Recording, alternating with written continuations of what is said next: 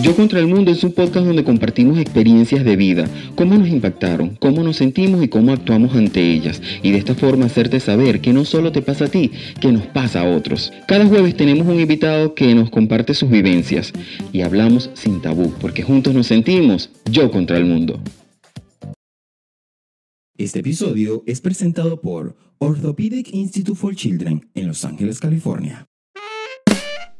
Esto es Yo contra el Mundo y yo soy Jesús Gutiérrez. Gracias por conectarse con nosotros otra semana más. Gracias por seguirnos, gracias por conectarse y escribirnos y dejarnos esos comentarios tan bonitos y tan motivadores en, en YouTube con respecto al video de la semana pasada. Si estás escuchándonos en Apple Podcast con Spotify, recuerda descargar el episodio y compartirlo. Y si estás en YouTube, suscríbete, dale like, comenta y comparte este episodio precisamente hablando de esos comentarios que recibí esta semana, yo estaba un poco down, porque esto es un camino largo que inicié apenas en diciembre y que yo he sentido que va como lento, pero que quisiera más rápido y tú sabes, en ese desespero. Em, pero hay gente que te deja estos comentarios, para quienes nos están escuchando, voy a poner acá, estoy colocando los comentarios en la pantalla, para que vean cómo la gente que por primera vez te va a ver en YouTube te dice, oye, muy buen episodio, está chévere, desde el primer episodio te sigo escuchando, pero ahora que en YouTube te veo y me gusta más, me siento más cómodo aquí, me siento más cómodo allá, y tú dices, oye, voy por buen camino y voy eh, hacia la meta y voy por donde debo ir. Y es que yo no soy famoso, yo, a mí nadie me reconoce porque hice una novela, porque, y es un camino que quiero recorrer, pero quiero ser famoso de verdad, quiero pagar un precio, ¿qué implica ser famoso? Exponer mi vida y todo esto. Pues el día de hoy yo quiero hablarles de los dos lados de la fama. Las, esas dos caras que a veces conocemos o desconocemos una y conocemos la otra o nos imaginamos que es tan bonito y es un paraíso y resulta que puede ser que sea otra cosa. Para ello he invitado a una persona que para mi generación es súper especial. Y desde que lo coloqué en las redes sociales, la gente empezó a, a, emocionarse y a decir, Jesús, yo lo espero, Jesús, quiero ver este episodio. Y es porque esta persona fue parte de un programa de televisión venezolana que nos, mantenía ahí embelesados a las 4 de la tarde y todos queríamos bailar como ella, todos queríamos actuar como ella, todos queríamos ser esa mala de esa serie y todos lo disfrutamos y formó parte de hasta en nuestra educación, puedo decir. Recibamos a una de las tigritas, Tiani Santos. ¡Qué bello! Oye, bienvenida yo contra el mundo. Gracias por aceptar la invitación. Muchas gracias, mi amor. Gracias a ti por la invitación. Me encantó esa introducción. Y bueno, yo estaba viendo el podcast y me encantó también. Ya voy a empezar a ver. Ah, bueno. más. bueno, mira, que eso, eso, eso me, me motiva y me dice que voy por buen camino, no voy mal, no voy mal. Tiani, tú no sabes la emoción que tengo yo y yo sé que mis seguidores y los que son parte de mi generación están, van a estar viendo y escuchando este episodio súper emocionados porque, oye, tú nos entretuviste por muchos años, tú estuviste allí y no es broma, muchos me escribieron que, oye, yo bailaba como ella, yo las imitaba, yo quería ser como ella. Yo le digo, a mí me pasó lo mismo, yo esperaba que mi mamá se escondiera o alguien que no me viera y empezábamos a bailar esos musicales. ¿Y te ha pasado esto? ¿La gente te ha dicho lo mismo? Oh, sí, claro, sí, qué lindo, qué lindo. Sí, esos son unos comentarios muy lindos que uno tampoco se imaginaba, pues uno, pues en aquella época, suena que estamos viejitos, parece que éramos viejitos, pero en aquella época no había Instagram, no había conservamos bien. Entonces no estaba el feedback directo que hay ahorita en las redes sociales. Pues yo me siento, ahorita estamos como reviviendo esa etapa y yo me siento súper halagada y, y, y, muy humildemente le doy las gracias a todos por haber estado ahí, por haber, este, sabes, estar día a día, tarde a tarde, a veces terminar las tareas rapidito, era un incentivo para poder ver el show, pero de verdad muchas gracias a todos por, por haber estado ahí. Oye, este, ¿a ti te sorprendió la fama? ¿Te sorprendió ese boom? ¿Te agarró de sorpresa? ¿O ya tú te ibas preparada y como que ya mentalizada que por ese camino es que iba desde, chiquita, ¿no? Desde pequeña. Sí, bueno, eh, no sé, yo creo que cuando empiezas en ese medio desde pequeño, como que, como que no te da, no te da, no te das cuenta de, del, de lo grande que puedes ser o del impacto que puedes causar. Que te reconozcan en la calle. Por lo menos yo empecé en teatro y pues, sabes, ahí todavía la gente pues te ve en el teatro y pues la gente que está ahí es la que te dice, hola, ¿cómo estás? Pero ya después cuando estás en televisión y en un programa que, que, que subió tan, tan, tan rápido que, inesperadamente, este, pues te das cuenta que, que sí, que, que, la fama está ahí, que a veces sales a la calle y ya de repente de un día para otro, oh, tú eres la que estás ahí. La primera vez que me reconocieron en la calle fue cuando, después que empecé con los mini pops, yo tenía como nueve o diez años por ahí. Y justo después que hice el, el, el en vivo, porque estaba en vivo Sábado Sensacional, fuimos y, mi mamá y yo en esa época caminamos por Sabana Grande, fuimos, qué sé yo, no me acuerdo qué sé, y una muchacha, ¡ay, yo la acabo de ver en televisión! ok, qué emoción. Sí, super, y pues para una niña de nueve años, imagínate que te reconozca. Claro, no es súper emocionante. Pero ahora vamos a la actualidad, porque vamos a hacer un alto de, de, ese recorrido, pero ese yo creo que ha sido un legado que ustedes dejaron. Y ahorita te pasa igual que la gente te reconoce en la calle con el boom de las redes sociales y dice, oye, ella era la tigrita, ella es Tiani, ella era la mala, ella era esto. ¿Te pasa ahorita? Me pasa ahorita y me pasó cuando llegué a los Estados Unidos que obviamente ni me lo imaginaba porque yo dije, bueno, aquí quién me va a conocer. Sí. el público latino y este un, un poco del grupo anglosajón que también ve el programa y no me pasaba y ahora en las redes sociales me pasa de vez en cuando también hay gente que te ve en la calle y te dice oye yo te conozco a ti y, y se quedan así como se quedan de dónde de dónde de dónde de dónde y yo bueno yo soy a mí me da pena a mí honestamente me da pena pero por lo menos donde yo trabajo ahorita que es puro más que todo americano este, ellos se ponen a buscar, pero yo les dije, yo trabajo en Venezuela y les tengo que explicar, y entonces se ponen a buscar y eso es como que, ¡ay, yo trabajo es muy cómico realmente. Qué, qué emocionante, eh, de verdad. ¿A qué edad comenzaste? Yo empecé a los cinco años en una academia de, de baile, de canto, eh, eso era una academia en Parque del Este, también este, después de ahí pasé a otra academia y a la academia de Eduardo de Nevado, que ellos hicieron, fueron el ballet principal de Supercropolis.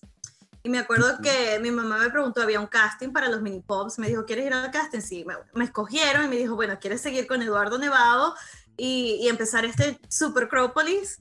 ¿O quieres ir a los mini pops? Ahora Supercropolis estaba super ahí. Y él le dije, no, yo quiero ir a los mini pops. Y nunca me imaginé. fue una de las mejores decisiones de mi vida a esa edad tan temprana. Claro.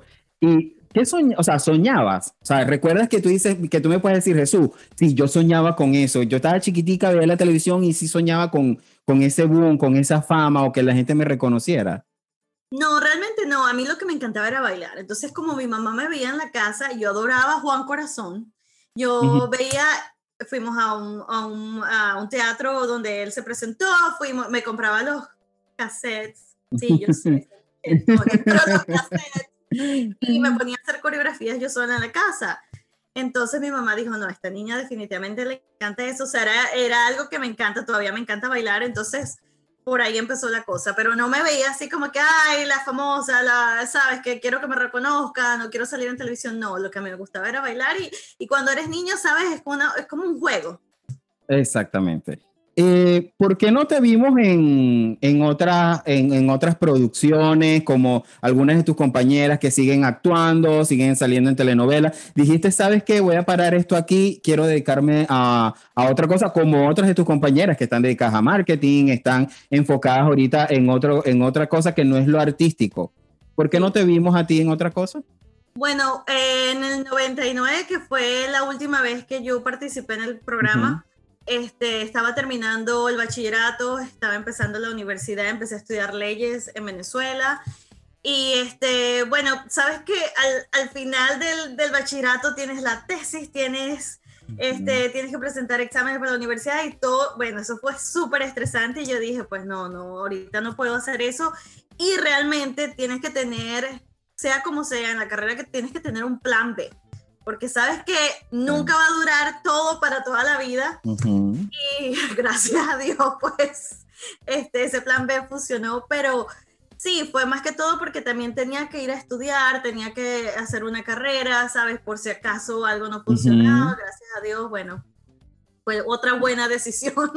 Sí, y en algún momento te, te, querían reintegrar o te hubo propuestas de que, sabes, mira, te voy a picar el ojo para que vuelvas por estos lados en la televisión o nunca hubo luego que te fuiste. sí hubo algunas propuestas pequeñas, pero ya yo estaba como un poquito desentendida. Quería realmente este, empezar la carrera y aparte de eso, pues me, me vine a los Estados Unidos y ah, pues me vine muy temprano, me vine en el 2000, en el 2000, entonces ya tengo casi, voy a tener 21 años aquí. Exacto. por eso tampoco me vieron, porque no me quedé mucho tiempo ya. Exacto, sí, o sea, por eso que le perdimos la pista y ahora con las redes sociales, pues es más, es más mm, cercana esa interacción. ¿Y qué estás haciendo ahorita? ¿En qué andas? ¿Dónde estás viviendo? Bueno, aparte del el, trabajo de 24 horas, 7 días a la semana de mamá, de mamá, de esposa, pero ahorita, bueno, estoy en permiso maternal, pero trabajo en una compañía donde trabajo en el departamento de legales como paralegal, que es como la, que asiste al, al, abogado. Y bueno, eso es lo que estoy haciendo. Este, me encanta, es otra cosa totalmente diferente, es parte del, del, de la parte izquierda del cerebro, no tiene nada de creatividad ni nada, pero eso lo uso en otras cosas. pero, pero sí, esa es, el plan B funcionó porque pues al inmigrar, imagínate, es súper difícil y bueno, gracias. No, y más, para un artista aquí en Estados Unidos, cuando tú llegas con un currículo y dices, mira, yo estuve aquí, pero al final eso como que no vale o, o, no es tomado muy en cuenta, puede ser una referencia, pero es muy duro el mundo artístico aquí. Sí, ese es uno de los precios de la fama que hay que pagar, porque por lo menos nosotros, claro, en Venezuela éramos reconocidos, este, tienes tu público, todo eso, y llegas aquí nadie te conoce. Nadie. Eh, o sea, puede ser que te hayan visto aquí o allá, pero hay miles de personas tratando de hacer lo mismo. Entonces, súper difícil, ahora mucho más difícil, por lo menos en Miami, hay mucha competencia y muy pocas producciones. Y en Los Ángeles, pues está todo el planeta entero tratando de entrar a Hollywood, entonces es súper difícil. Y, y, pues obviamente, por más que sea, el uno de los precios de la fama que te iba a comentar es que, claro, eres famoso, a veces te pega muy duro el empezar a hacer otra cosa que no tiene nada que ver con lo que ya tú venías haciendo tan reciente. Entonces, este, empezar de nuevo, este, a veces, en mi caso, me parece que a lo mejor puede ser que haya sido un poquito más fácil porque no había tanta gente venezolana aquí, por, por decir algo, no me reconocían tanto, no me pegó tan fuerte, pero sí pega. Pues. Y, y, bueno, gracias a Dios este, tenía mis estudios y tenía parte del conocimiento legal que me ayudó. Claro, no empecé por ahí, empecé muy haciendo cosas que ni me imaginé que iba a hacer. Y este, bueno, poco a poco uno va subiendo y va eh, subiendo. Y eso, eso te da en el ego. O sea, de venir de una fama y de que te reconocieran en la calle a venir aquí a otro país a hacer algo que es muy distinto y que, por lo menos yo he escuchado, he visto artistas de, Radio Rochela, por ejemplo, que están en un hotel, que eh, eh, animadores que estaban sirviendo comida en un restaurante en Miami, y tú dices como que, sabes, mm, dejé mi país y mi, y mi fama y aquí, digamos que en cuestión de fama no soy nadie, pues no me reconoce nadie, no, no represento, eh, eh, a menos que para los venezolanos sí, pero para este público, este país que es tan grande, que es enorme, eh, no soy nada. Y no sé, siento que a veces da en el ego, ¿no, no, no crees tú? Sí. Te da en el ego, pero también en mi, en mi caso particular, este, me dio mucha tristeza, porque este, uno más o menos veía cómo iba la cosa por allá, sabías que no, a lo mejor no iba a poder haber mucho futuro para en el medio artístico tampoco. Entonces te da tristeza que no puedes hacer algo que te gustaba tanto, pero al mismo tiempo pues tienes que comer, tienes que pagar cuentas, ¿sabes? ese cuento. Entonces el ego se va a un lado y ya sabes que tienes que ir por otro camino. Así mismo es, y seguir con la vida. Oye, Voy a entrar a hablar del Club de los Tigritos. Ya cuando, cuando ya estás allá adentro en ese auge, cuando tú dices, miren, este, esta es mi personalidad, yo soy Tiani Santo, este, en algún momento tú sentiste que ellos, no, pero es que no queremos a Tiani, queremos que vendamos esta imagen, intentaron cambiarte en algún momento tu forma de pensar, porque eso es uno de los lados de la fama. A veces lo que vemos en la televisión y resulta que la persona es otra. Sí, y en las redes sociales también. Pasa Pero no, cuando yo estaba en el Club de los Tiritos, no, porque yo también creo que éramos muy niñas y cada una tenía una personalidad muy definida, especialmente ahí. Eh, Roxana era súper diferente a Estefanía, igual a mí, Jorge este, Wanda y Alimar, todas tenían como una personalidad definida, entonces yo creo que no hizo falta, realmente. No hizo falta. Sí. o sea, que eh, eso, eso, eso, es gracias a, la producción también que escogió bueno, sabes, esta es más como romántica, esta es más cómica, esta es más seria, esta es más, sabes, puede hacer de todo un poco. Entonces yo. No, y qué chévere, pero lo que te comentaba es a veces vemos que eh, te sigues un guion, mira, este es el personaje que queremos que hagas. Y, tú, y a veces los artistas dicen, pero sabes, me quiero proyectar yo, ser yo mismo. Claro, ahorita con las redes eh, sociales eh, te vendes tú mismo, ¿no? Y, y, y a la gente le gusta esa autenticidad. Este, no sé si pasaba esto ya con, con ustedes. ¿Esa complicidad que veíamos en la televisión era real? Sí, era real y las peleas no se veían, pero eran reales el trascámara. era...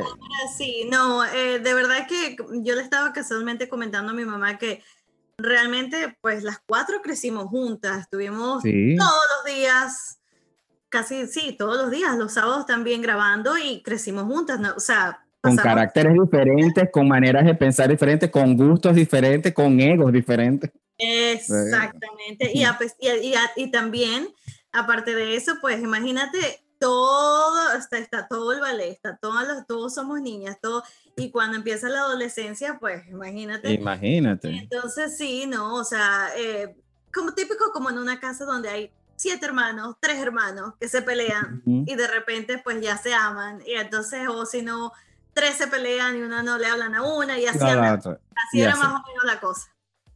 Este, ¿había rivalidad?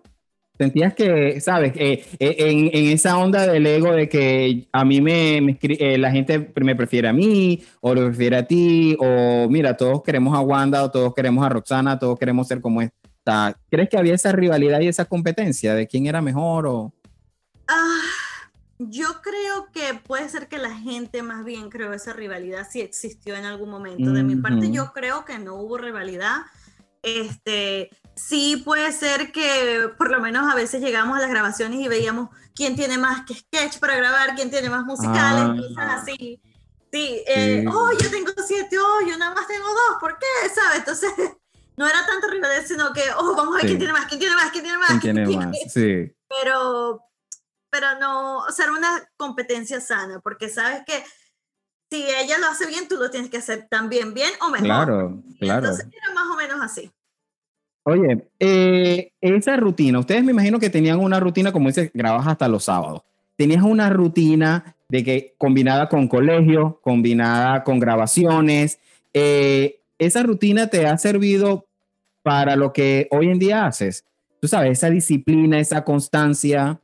Sí, la disciplina, este, definitivamente, bueno, empezó eh, también desde temprano. Cuando uno asiste a las academias, tienes que estar ahí a una hora. Eh, entonces, yo soy demasiado, una cosa que me molesta es la impuntualidad, me fastidia, me molesta. es algo que tengo que aprender a manejar con niños porque a veces tú dices, ok, bueno, voy a estar ahí a las 5, pero los niños...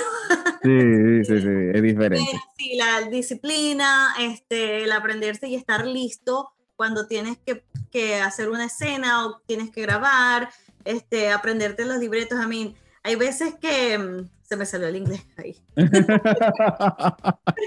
Hay que, sueño que estoy grabando y no me sé la letra y me, eh, o sea, es como una, es una pesadilla realmente. Wow. sueñas también que vas al colegio y te estás presentando un examen y no te sabes nada. Que se te olvidó todo, es algo así. Que... un poco así como asustado. Sí. Oye, vivimos otros tiempos, 80, 90, somos de otra época. Pero hoy en día con la tecnología y todos los avances que, que tenemos, ¿es más fácil ser famoso hoy en día? ¿Qué piensas? Yo creo que sí. Este, mm, Depende de lo que hagas, obviamente, en las redes sociales, pero sí, puedes hacer una cosa que pegue y, instantáneamente eres famoso. No necesariamente puede ser que seas talentoso o que quieras ser famoso, este, pero sí está más abierta la posibilidad de, que te hagas reconocer en, eh, mundialmente. Eh, no, y, sí, y te, lo, y te lo comento porque, por ejemplo, yo soy del estado Zulia o sea, para yo cazar una oportunidad, como el Club de los Tigritos, tienes que viajar hasta Caracas para un casting o cazar alguna oportunidad y muchos nos quedamos atrás como que, sabes, no podemos porque o no tenemos los recursos económicos para viajar y solo se quedó en sueño. Y sé que muchos se van a sentir identificados con esta parte. Y fue difícil, pero hoy en día con el avance de, mira, como dices tú, canto, bailo, lo hago en TikTok, lo hago en, en Facebook, lo hago acá en Instagram y ahora la gente imita, ahora la gente canta, ahora todo el mundo canta. este, a mí me da risa porque la gente quiere cantar, todos quieren ser cantantes. Entonces tú dices, bueno, pero hay gente que le gusta, hay gente que tiene su público y, y hay para, hoy en día siento que esa ventana se abrió un poquito más y ya la gente va más, más selectiva y la gente sin miedo a veces, a veces, mira, voy a hacerlo, salga sapo, salga rana, como me quede, y de repente fue un boom y explotó. Exactamente, sí.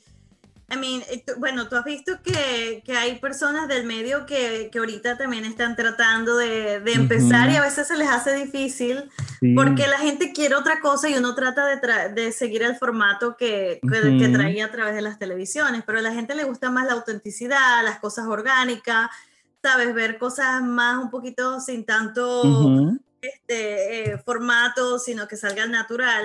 Entonces sí es difícil, para, yo creo que es difícil más para el que ya era famoso y trata de entrar en las redes sociales que para alguien que no estaba en la, televisión y hace las cosas como, como quiera. Como quiera. Las personas que ya estuvieron ahí también tienen miedo o temor a, ok, bueno, si a la gente no le gusta, ya la gente te conoce.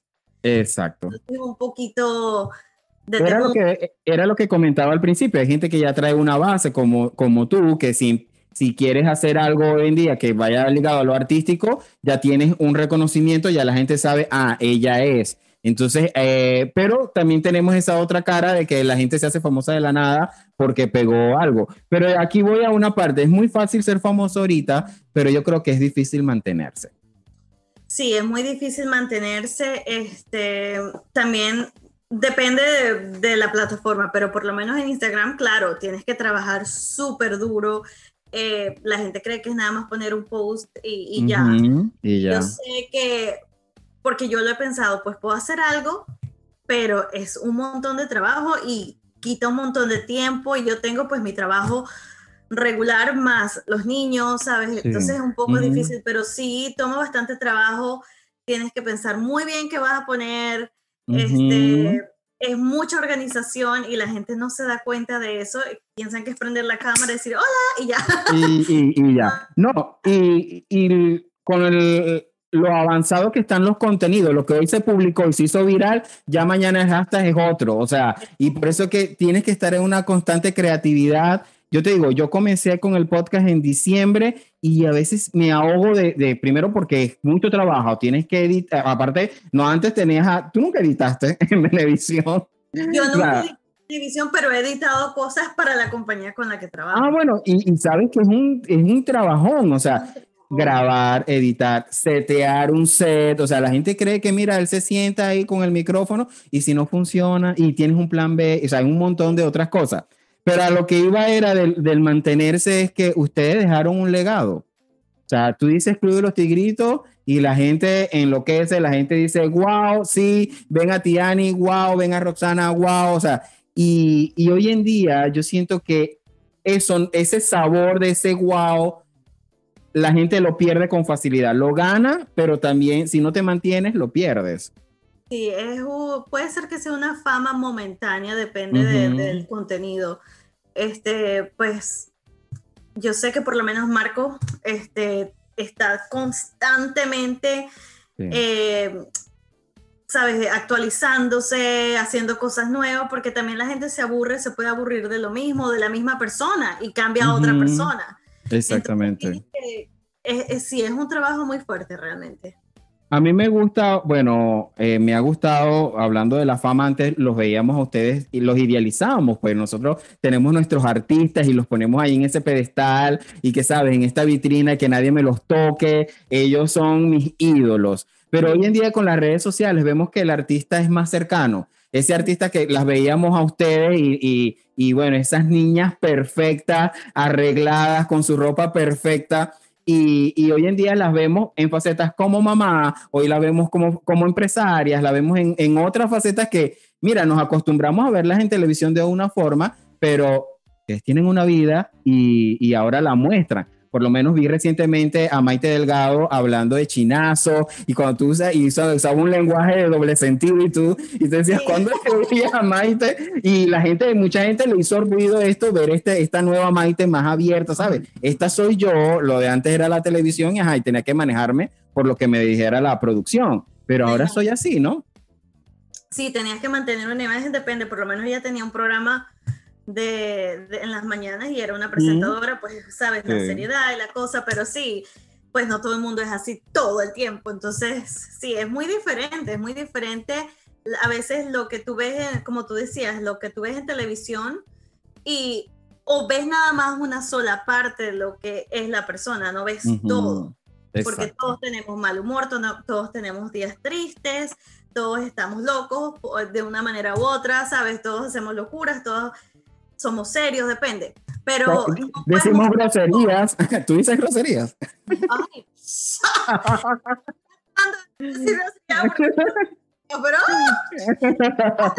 no, pero si te sale, si, te, si, te, si, quieres decir una porque se te salió, no importa, ¿quién la puedes decir? no tenemos horario. es una cosa, yo trato de no decir groserías. pero, pero no, sí, si digo grosería, es más, bueno, mi esposo ya se la sabe, mi esposo nada más habla inglés, se sabe y dice, ¡hey! ¡Hey! Cuidado. Oye, el rol de tus papás en tu carrera, en ese, en ese auge, en ese boom, en medio de ese torbellino que causaron ustedes, ¿qué rol tenían tus papás? Bueno, eh, mi mamá estaba ahí todas, todos los días en todas las grabaciones. Este, ella dejó de trabajar para, para yo poder este, ir a las grabaciones y todo eso. La mamá, me, me acuerdo de la mamá Roxana, la de Georgelis. Y si no, pues... que no solo tú hacías sacrificio, los papás también. Sí, los papás también, depende también. Claro, hay unos que los dejaban y después los iban a buscar más tarde, pero, mi mamá sí dejó de trabajar y, y estaba todos los días ahí la mamá Roxana también estaba todos los días ahí, pero, pero claro, ellos también te dicen, pues tienes, si te gusta hacer esto, tienes que sacar buenas notas, por lo menos mi mamá, o sea, era súper estricta en eso, y era parte también de lo que pedía el canal, o sea, si tú, si no ibas bien, te, te, suspendían por un tiempo hasta que tus notas subieran, pero ah. yo creo que con ninguna, pero este, sí, tenías que tener muy buenas notas y, y, y, como también teníamos que aprendernos tantos libretos, ya la retentiva era súper, ¿sabes? Era, éramos súper rápidas para aprendernos libretos, para aprendernos las clases, ¿sabes? Lo que aprendíamos en el colegio. Entonces, gracias a Dios eso ayudó en, las dos partes. Eh, te lo pregunto porque hoy en día también los papás se emocionan cuando sus hijos pegan, los papás, ay, yo quiero que mi hijo sea artista. Si alguno de tus hijos te dice, mamá, yo quiero ser artista. Digo, no, no, mentira. ¿Qué, le, qué, Tú como mamá, ¿qué repetirías de lo que hizo tu mamá? Que tú dices, mira, yo voy a hacer esto porque a mi mamá le funcionó y le fue bien y, y con él lo quiero hacer. ¿Qué repetiría? Bueno, este, el que siempre te mantenían, trataban de mantener los pies en la tierra, eso es importante. Pues obviamente tú eres Tiani mm. la que sale en televisión, pero igualito tienes que acomodar el cuarto, tienes que saber. Ah. las tareas, porque eso te mantiene pues en un mundo donde tú eres igual a todo el mundo, no eres más que nadie. Este, también en, eh, obviamente, estar pendiente de los estudios tiene que estar pendiente eh, de que uno por lo menos tuviera una educación, de que aparte de eso sabes que tienes que hacer otras cosas, por si acaso. Eso lo repetiría, definitivamente. ¿Y qué consejo le darías? Que tú digas, mira, yo estuve en la televisión y sé de esto, sé cómo es este mundo, aunque fue en otra época, pero te aconsejo esto.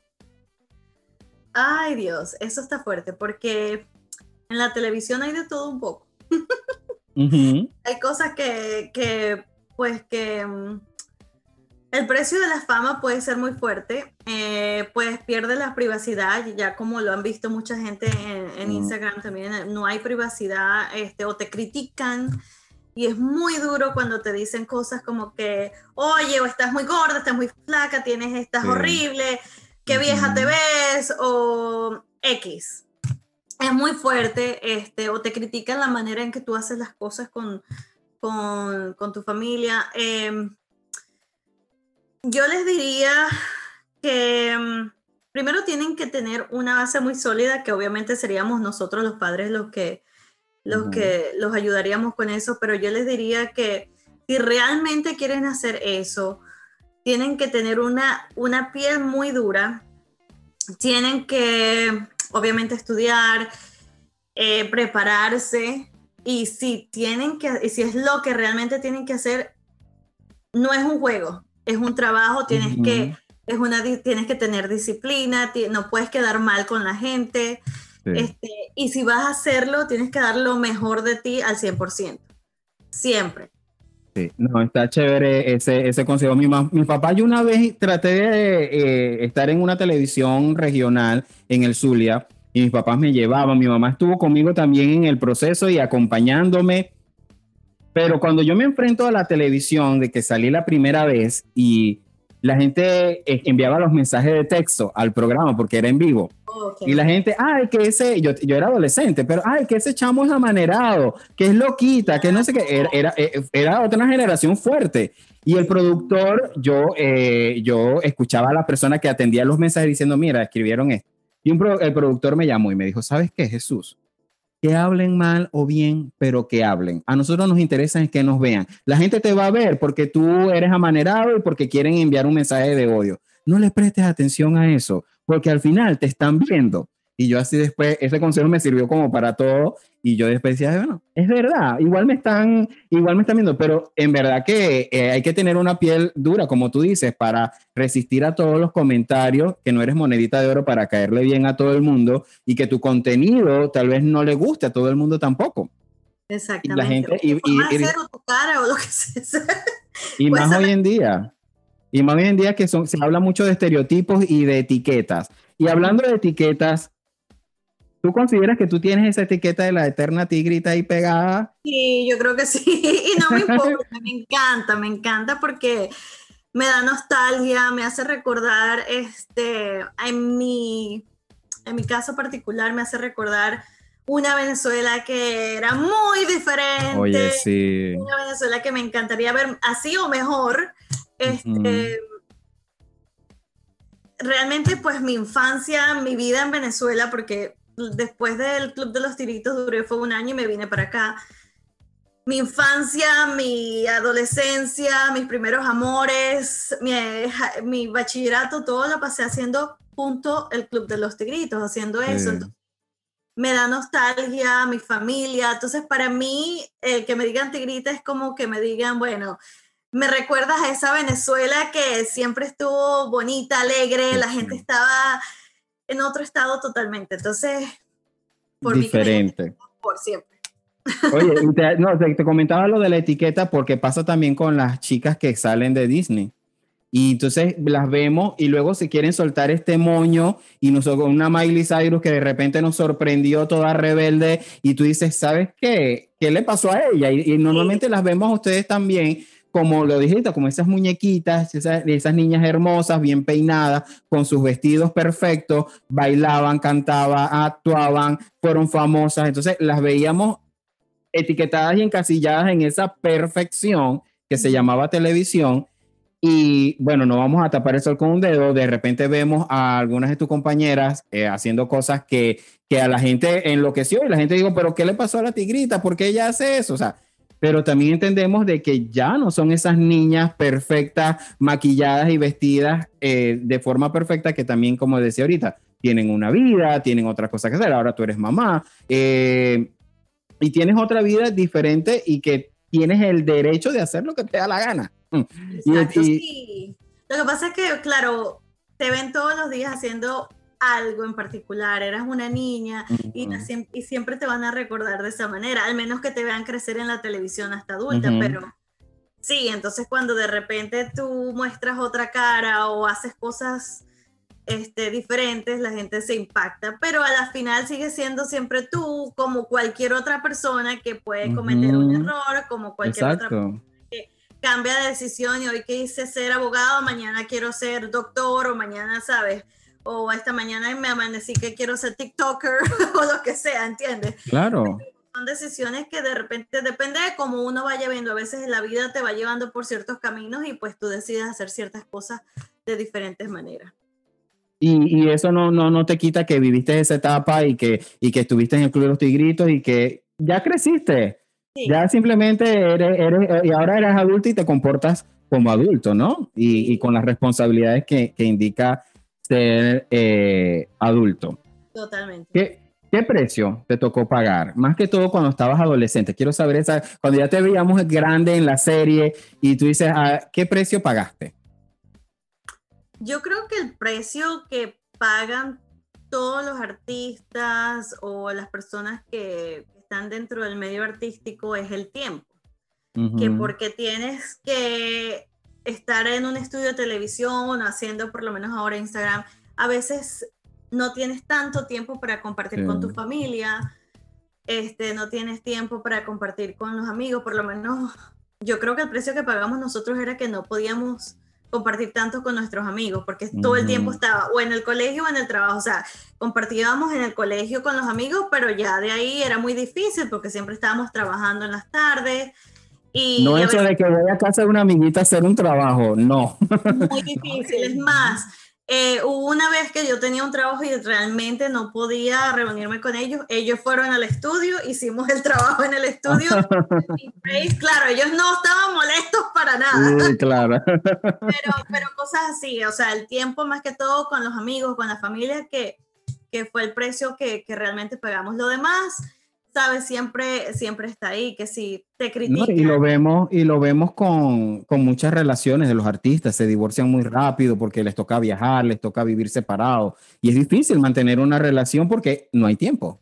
Sí, es muy difícil, me imagino, pues gracias, bueno, yo no realmente viví esa etapa de, de estar casada y estar en, en, el medio artístico, pero sí es difícil, no estando, imagínate. Imagínate, claro. Claro. Tiani, yo quiero hablar. Eh, tú viviste eh, obviamente en otra época y tu experiencia es de otra época, pero no me quiero ir sin hablar de los excesos. Porque cuando se es famoso, se tienen eh, acceso a muchos excesos. Y más que todo en esta, en, en, en esta época, ¿no? ¿Te tocó alguno cuando estabas adolescente? ¿O veías que tus compañeros a tu alrededor habían excesos? Ah, no creo, yo creo que yo sé que hay excesos, pues no realmente dentro del club Los Tiritos no lo vi, sí escuchaba en los pasillos, uno siempre escucha algo, pero por lo menos en mi caso particular no. Este, pero sí puede ser que lo que pasa es que también como mi mamá estaba conmigo todo el tiempo, las mamás de muchos ahí, todos éramos muy niños, o sea, adolescentes, niños no podíamos hacer más de, así quisiéramos, pues estabas siempre bajo tus padres, bajo la tutela de tus padres y bajo el cuidado de ellos. Este, no sé si eres adulta, a lo mejor pues sí hay más excesos, ya eres libre de hacer lo que te dé la gana y puede haber más excesos. Sí, sí, sí, se escuchaba siempre que cosas que pues no se debían hacer, pero ya viene con, con, con parte del ser famoso o a veces cuando también la fama le llega a la gente de repente de un día para otro, le llega tan de repente que se vuelven locos y ¡ay! Fiesta, ¿sabes? Puedo entrar a donde yo quiera, puedo tener lo que yo quiera. Y también se te acerca gente que a lo mejor no es la mejor y te ofrecen cosas que no debes. Y pues, ¿sabes? Pues... No, y lo, vemos lo, lo, hemos visto con los artistas que, que nosotros conocemos y que, que, son nuestros, por lo menos la serie Glee. No vamos a, a, también a tapar el sol con un dedo. O sea, esos chicos al nivel de fama que llegaron para resistir, tuvieron, eh, cayeron en drogas, otros se han suicidado. O sea, un, un montón de excesos que tú dices, ¿sabes? Por lo menos tú que, que, que lo viviste en una época que tal vez había más control y los papás estaban más al pendiente, como tú dices, tenías esa figura de mamá y papá que estaban allí, pero hoy en día yo siento que, que no es tan, no es tan así y la gente sabe, se desboca y va a probar lo que alguien te dice, mira, prueba hoy, eso te va a dar energía, eso te va a entusiasmar, eh, vas a sentirte esto. Y, hoy en día están más a la orden del día, ¿no? Sí, bueno, y también tiene mucho que ver con, con el, el, cómo te ves a ti mismo. Eh, hay mucha gente dentro del mundo artístico que puede ser que tengan una sonrisa en la, en la cara y están pasando por momentos muy difíciles en su vida personal y les llega algo así y pues perdimos la conexión, ¿no te escucho? ¿No me escuchas? Ahora sí. Ajá. Este, no, que por lo menos hay gente en, eh, que en el mundo artístico que, que, están pasando por momentos fuertes y le llega algo así, pues y se descarrilan. O pues, lo que pasa es que uno siempre muestra la cara bonita, uno siempre trata de, de, verse bien, pero uno no sabe los problemas que tiene o este, cosas que estás pasando. Puede ser que tu, tu autoestima no esté tan bien aquí, aunque estés, puede ser que seas la estrella más famosa, la mejor, y tu autoestima está por el piso, ¿sabes? No olvidar. Entonces, este, también depende mucho de eso, porque los valores que... No, lo vimos, lo vimos con Robbie Williams. Nadie sabía que sufría de depresión, nadie sufría, sabía que... Y tú veías a este eterno que nos sacó risas y veías a este ser humano riéndose todo el tiempo y resulta que mira. Entonces, este, ese, ese es un lado de la fama que mucha gente desconoce. Sí, por eso es que también la gente, bueno, esto va directamente a la, como le dicen a los haters, que es muy, muy fácil decir, ay, aquí se... No sabes si ese comentario puede ser que el, el, que detone algo peor en esa persona o si está pasando por algo, porque a veces yo paso por cosas muy feas y nadie se entera. O momentos tristes y nadie se entera. Por lo menos hace dos, dos, días o tres días se falleció una amiga muy querida y pues obviamente yo no lo voy a poner en redes sociales, pero ponte tú que me pongan un comentario hoy, qué fea estás hoy. O sea, ese comentario, si sea estúpido, puede ser que... ¿sabes? Te rompa el piso. Entonces, hay que tener mucho cuidado con lo que uno dice también en, en redes sociales. No, y, que, y que la gente, yo creo, alguien en, en, uno de mis episodios, un invitado dijo, no, lo que pasa es que si tú lo publicas, le está dando derecho a la gente a opinar. Yo, no, no, no, yo no lo veo, yo no lo veo así. El hecho de que tú publiques algo y seas un artista, la gente yo pienso que tiene que tener como un filtro para antes de escribir. No solamente agarré mi teléfono y voy a, insultar a Tiani hoy porque se levantó con ojera. O sea, no, no, no, no, no lo creo que, que, que, es la manera ni lo creo justo. Sí, ¿y cómo te sentirías tú si te lo dicen a ti? También, Exacto. O sea, ¿Cómo crees que se va a sentir la otra persona? Bueno, para mí eso es muy importante, pero... ¿Cuáles eran los haters de tu época? ¿Cómo te enterabas tú de, de, de, de un comentario negativo, por ejemplo? Sí, bueno, a veces, bueno, mira, cuando yo estaba en el Club de los Tigritos, yo lamentablemente cuando estaba en mi época de adolescente sufrí mucho de acné, muchísimo, muchísimo. No sabía, a veces sabía, a veces no sabía tanto. Gracias a Dios el maquillaje ayudó, mm, pero este sí hay mucha gente que te decía que si pizza, cosas así que me pasaba con el casi con el cabello así en la calle a veces porque mi autoestima estaba por el piso y me daba como pena, claro, no estaba tan horrible, o sea, ahora que yo me veo de por acá, pues no estaba tan fuerte, pero son cositas que, que, que te duelen y eres un chamo, eres un adolescente, las emociones a flor de piel y por más que sea eso duele, entonces cositas así. Eh, ¿Qué te gustó de esa fama, de esa época, de eso que viviste? Que tú dices, Jesús, me encantó? Bueno, a mí me encantaba porque hacía lo que me encantaba. Me encantaba bailar, me encantaba, ¿sabes? Sabías que todos los días era algo diferente, eso me fascinaba. Este, no sabías que si ibas a hacer, por lo menos con los sketches del Club de los Tigritos, si ibas a ser maestra, si ibas a hacer lo que sea. sí. la selva, eh, si ibas a hacer los picapiedra X. Eh, los musicales, bueno, me encantaba bailar, me encanta bailar, siempre eh, era súper divertido hacerlos. Este, ahora viéndolo desde ahorita, viendo hacia atrás, lo que más me gustó fue ver el impacto que, el Club de los Tigritos dejó en, mucha, en muchas personas, en muchos niños, en aquella época ya todos estamos adultos, pero en muchos niños y que lo recuerdan tan bonito y, y que era como mágico, era súper mágico, tanto para ellos como para nosotros. Una, una, una magia, una magia total. De verdad que. ¿Ustedes llegaron a viajar fuera de Venezuela? Sí, viajamos a Puerto Rico y a Panamá para presentarnos en, un, en varios shows ahí. Y también, bueno, con el crucero que pues, casi al principio viajamos a, hacer el crucero y bueno, las grandes más que todo viajaron a Disney y todo eso. Ah, cierto. Pero Recuerdo sí, las, las, las grabaciones. En el programa, sí, eso fue fenomenal. Algo también a mí, imagínate, que te, que, que te vieran en Puerto Rico y en Panamá y, y llegar allá y era el furor, Claro. o sea, era muy emocionante, eso fue muy rico. ¿Y qué no te gustó? Siempre hay algo que no te va a gustar. ¿Qué no me gustó? Sí, sí. ver.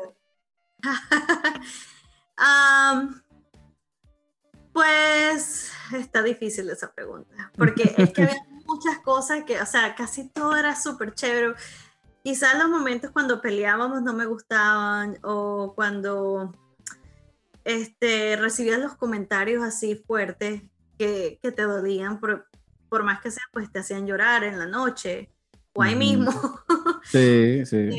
Sí, eso era eh, comentario fuerte. O saber que pues estabas haciendo, porque siempre pasa, que estabas haciendo un trabajo súper fuerte, estabas trabajando lo más que pudieras. sí. Y, y a- aún así a veces la gente también este, no es lo suficientemente capaz de filtrar los, los comentarios. Ujú. Eso, eh, yo creo que eso fue lo que no me gustó. Del resto, o sea, lo que hacíamos dentro del programa y, y las, eh, era súper divertido. Este, yo creo que la pasamos súper bien, súper bien.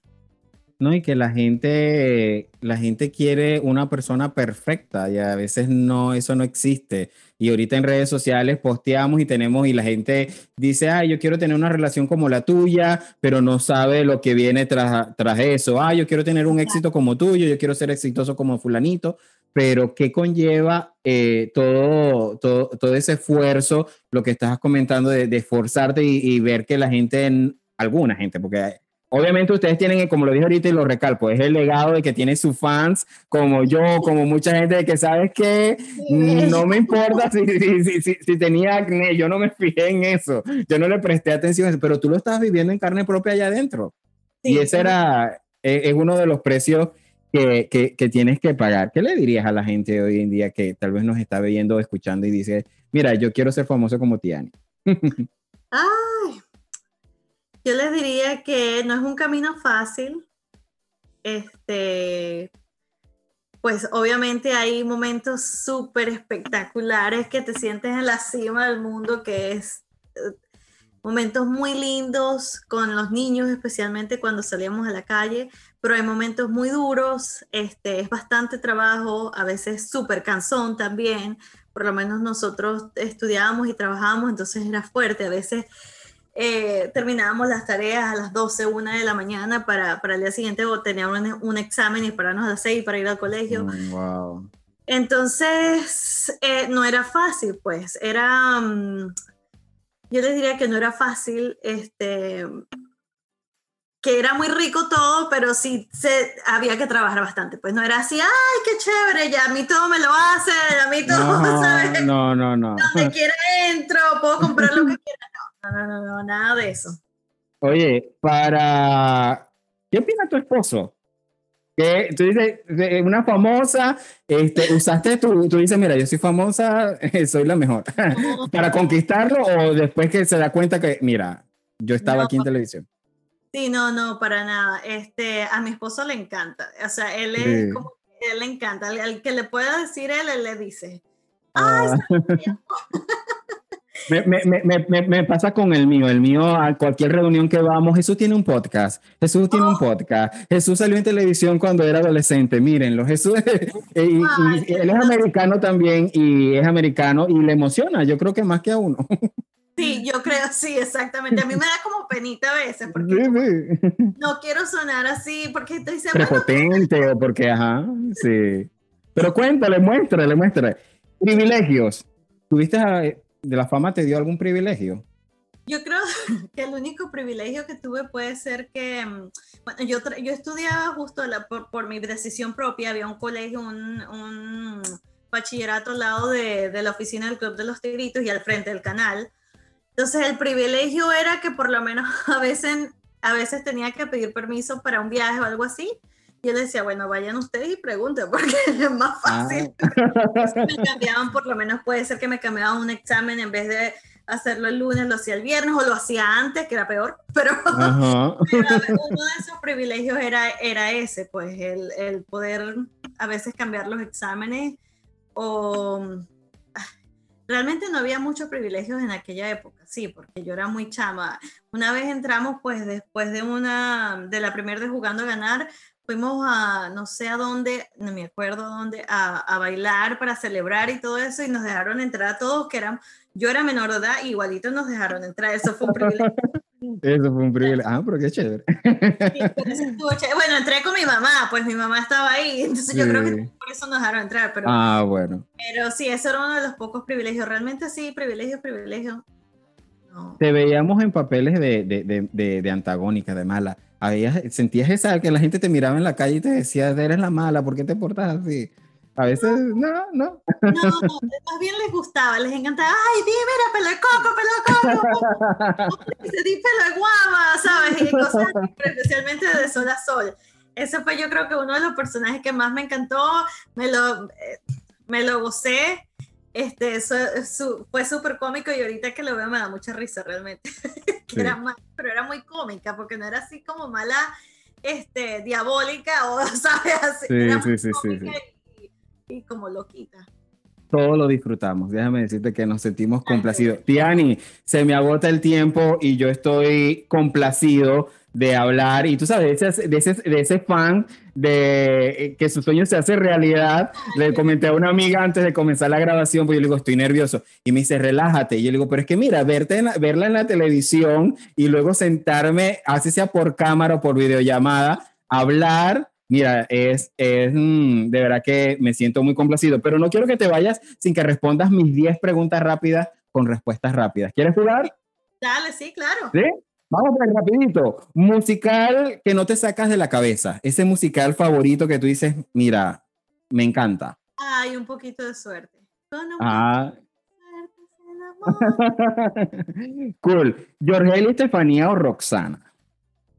Ay, eso está muy difícil. No puedo escoger a una, eso está muy Yo las quiero a las tres. A las tres las adoro. A las tres, con las tres tengo una relación bien bonita. I mean, Roxana, imagínate, la conocí en los mini pops y con Jorgeli entré en los mini pops también. Entonces es una relación especial. Estefanía siempre le he querido también eh, de una manera. Porque a, lo, a, los productores no se le ha ocurrido un reencuentro. ¿Te imaginas? Si así se reencontraron eh, Bastric Boy, ustedes se pueden reencontrar. Ay, me encantaría. ¿Te imaginas eso? Sí, me encantaría, me Yo creo que se ha tratado con diferentes personas, pero no se ha podido. Pero no sí, se ha podido. Sería, sería genial. ¿Diva?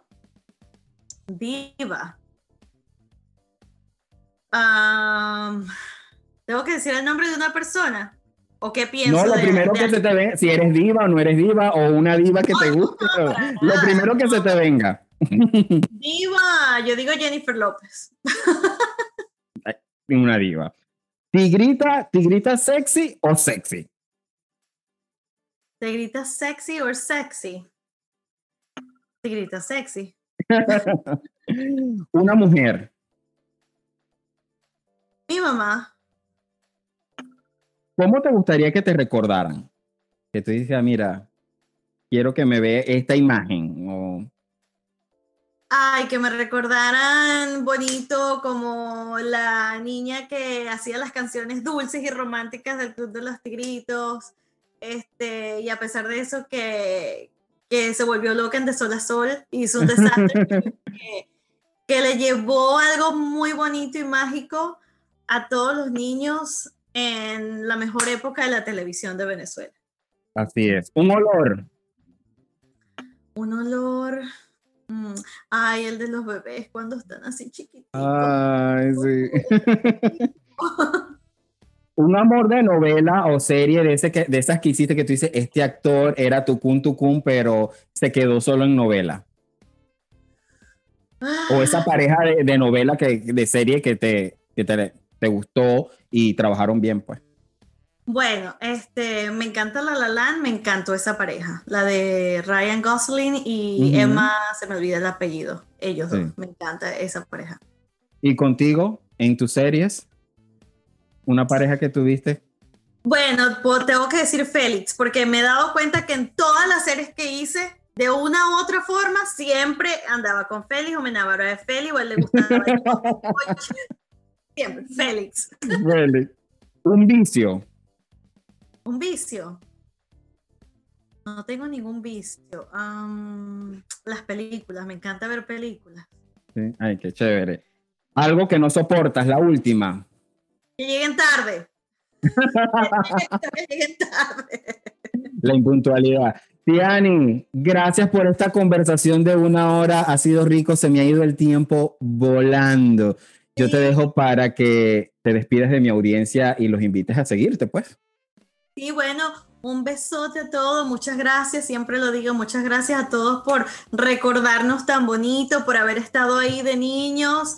Y, y bueno, pues los invito a que sigan a Jesús en este podcast que está empezando. Yo contra el mundo está buenísimo. Este, síganlo a él también. Me pueden, me pueden seguir a mí por eh, Tiani Piso Santos en Instagram. Y bueno, ya saben, estamos ahí presentes. Si me mandan un mensaje, yo se lo respondo, pero no dejen de seguir a, a este chico que está haciendo un trabajo maravilloso. Me encantó esta entrevista, me fascinó.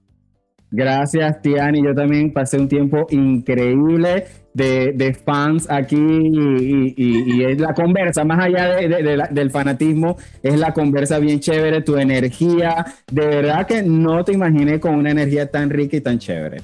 Ay, qué lindo, gracias. No, estabas esperando la mala de Sol a Sol. Yo estaba esperando a la mala de sola solo, sí, sí, exactamente, a, a- a- a esa malita. A ustedes, amigos, no me queda más que recordarles que se suscriban, que le den like y que compartan este episodio y que nos vemos el próximo jueves en otro episodio de Yo contra el Mundo. Chao, chao.